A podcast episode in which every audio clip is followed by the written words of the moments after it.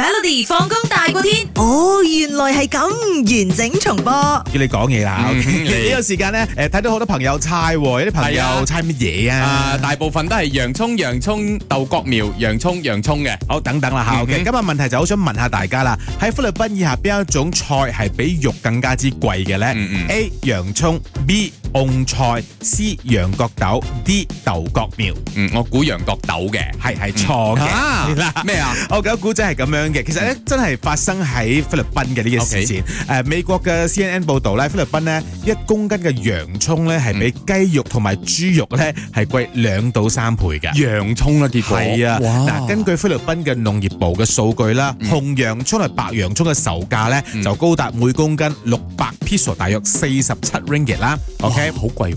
嗱，而雞肉嘅售價咧係每公斤二百二十 peso，嗯十七溝四嘅啫。咁半喎係啊，點解咧係咁樣？咁難因為做咧誒，而家一佢哋而家一公斤嘅洋葱價格已經飆升，仲高過佢哋每日嘅最低工資嘅水平啊！啊，點解咧？因為咧最舊即係舊，其實舊年開始嘅啊哈啊哈因為誒喺一連串嘅好強嘅颱風咧，嗯哼就襲擊呢個菲律賓。 OK 咁所以就造成誒、呃即係好多嘅農作物咧就啊受損啊 OK 冇晒咗啊咁樣 OK 導致呢個洋葱價格飆升啦。我哦其他嘅菜還 OK 係咪啊？暫時嚟講係洋葱咯，洋葱最貴啦，嗯哇！攞命啊！大家好好珍惜呢個霸王啦嚇。每逢星期一至五傍晚四點到八點，有 William 新偉廉同埋 Nicholas 雍舒偉陪你 Melody 放工大過天，陪你開心快樂閃閃閃。